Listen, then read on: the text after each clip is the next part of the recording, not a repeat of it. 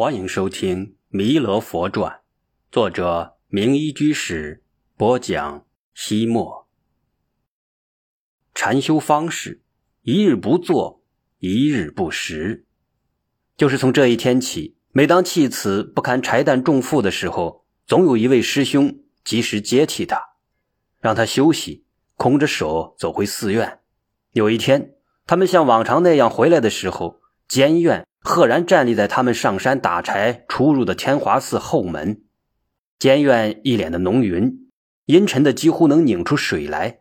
不知为什么，影清、影静、影空三人竟然吓得变了脸色，脚步都有些不自然了。唯有走在最后的弃子懵懵懂懂、快快乐乐，手里舞动着空扁担，脚下更是又蹦又跳。监院对影清等人巴结讨好的笑脸视而不见，单单用手指着弃子喝道：“你是怎么回事？”弃子冷不丁的被他吓了一跳，茫然无措，结结巴巴的说：“我我我我没怎么回事啊！”看着他一脸无辜的样子，监院更加生气了，斥责说：“让你去打柴，你怎么空手而归？”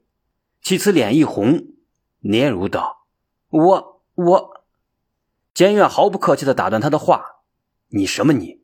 难怪有人说你天天偷懒，将打柴的责任都推给了师兄们。今天是我亲眼所见，你还有什么可狡辩的？”弃此赶紧解释说：“当家师，我不是故意耍滑偷懒，而是因为我的力气不够，所以力气不够，岂能是你逃避劳作的理由？百丈祖师说过的话，你可记得？”弃子虽然刚刚出家，但他从小到岳林寺玩耍，经常听禅僧们讲述祖师公案，丛林掌故，因此他明白，监院指的是百丈怀海祖师一日不做，一日不食的故事。百丈怀海是马祖道一的弟子，六祖慧能的第四代徒孙。唐朝贞元四年，也就是公元七八八年。在马祖道一圆寂之后，百丈怀海举一把清泪，开始外出行脚。他行行复行行，不一日来到了江西新吴大雄山下。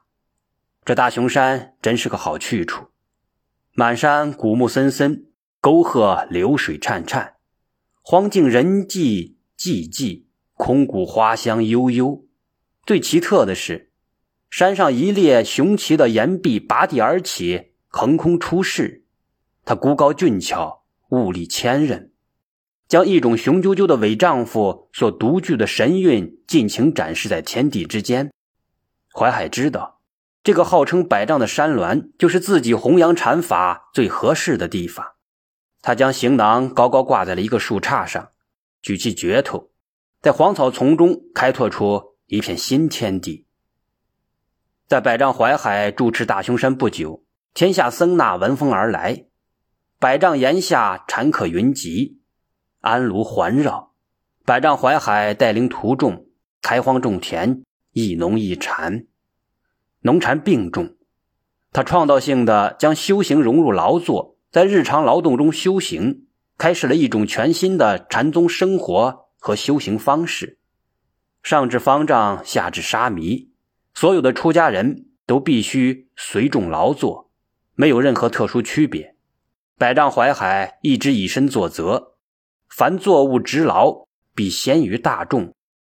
直到他晚年，每天仍然像年轻人一样到农田里劳动。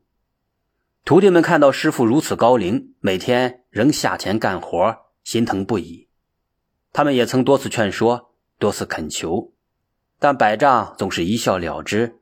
坚持农耕，当家师见软办法没有成效，就来了个干脆的，在头天晚上将师傅开荒用的镢头藏了起来。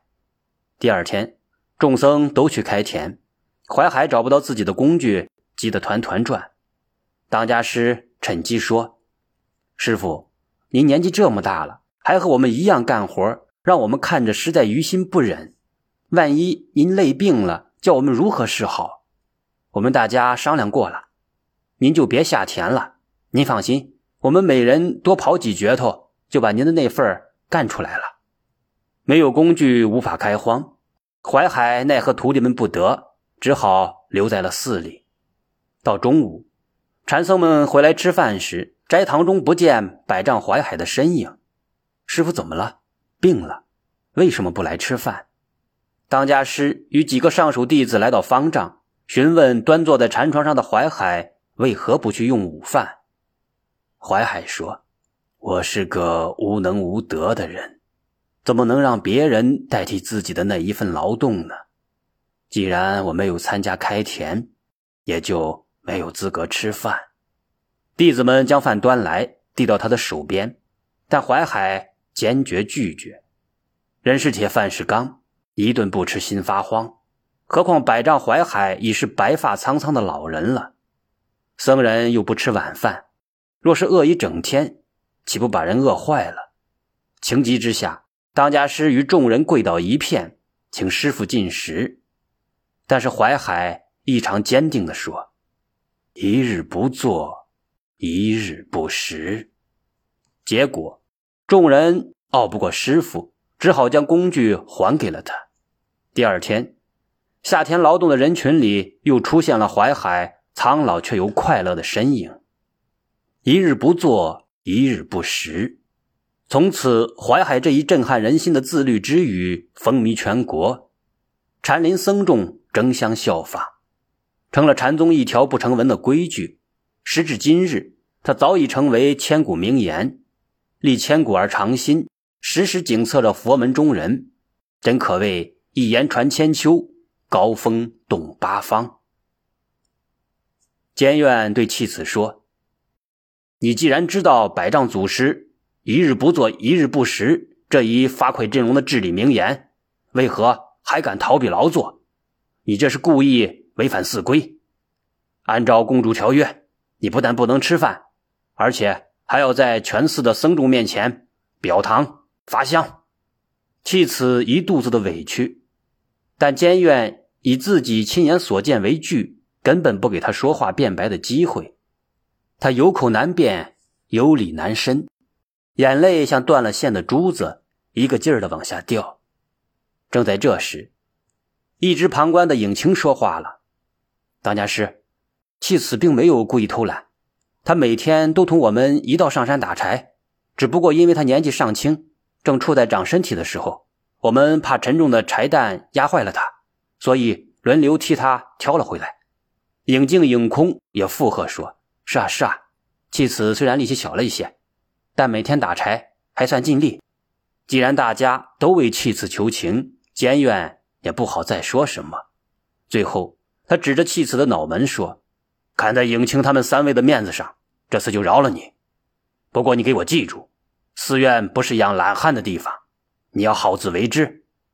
今后如若再次犯错，我可不管你是谁举荐来的，一律驱逐出寺。”说完，监院扬长而去。